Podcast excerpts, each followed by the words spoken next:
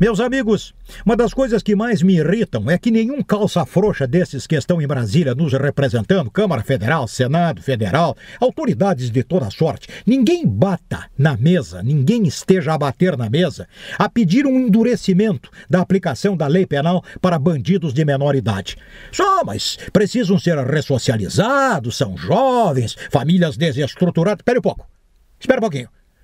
Tem muito jovem de família desestruturada, jovem que não conheceu o pai, que não conheceu a mãe, jogados estes jovens para lá e para cá, crescem, cresceram para o bem.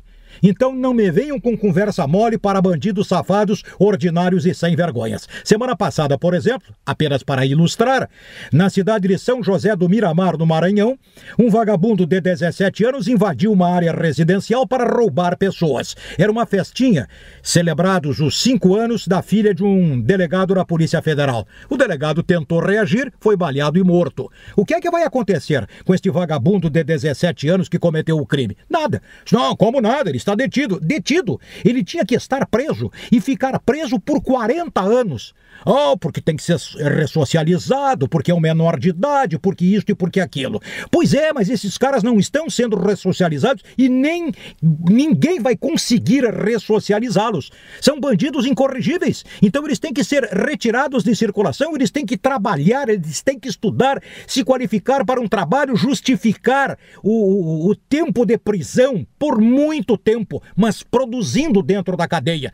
Quem é que vai fazer isso? Esses calças frouxas de Brasília vão fazer isso? Não, porque é medida antipopular, porque isso eh, atinge aos pobres, aos carentes. Espera um pouquinho.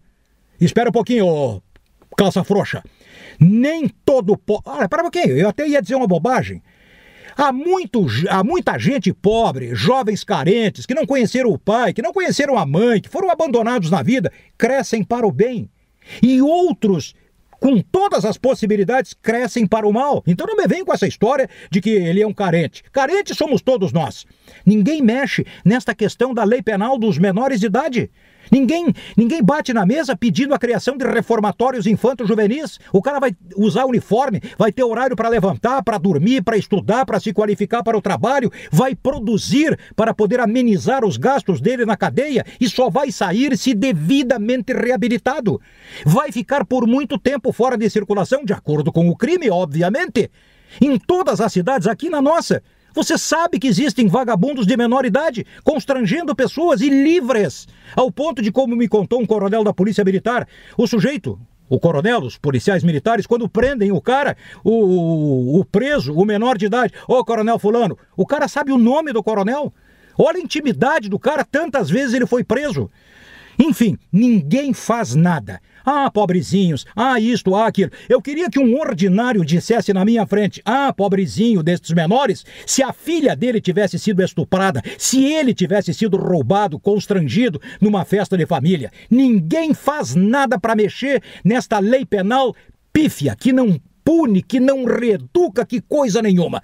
Agora, me traz um menor de idade para minha delegacia, me traz. Me traz um, melhor, um menor de idade para minha delegacia em 15 minutos. Ele sai recuperado para o resto da vida. Mas sai mesmo. Ah.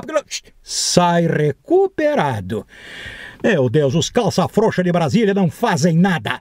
Será que estão esperando que o povo reaja devidamente como se reage nos galpões lá dos interiores do meu Rio Grande? Azala, puxa, tchê, não esperem. Ou estão esperando pelas espadas reluzentes ao sol do meio-dia? É isso e até a próxima.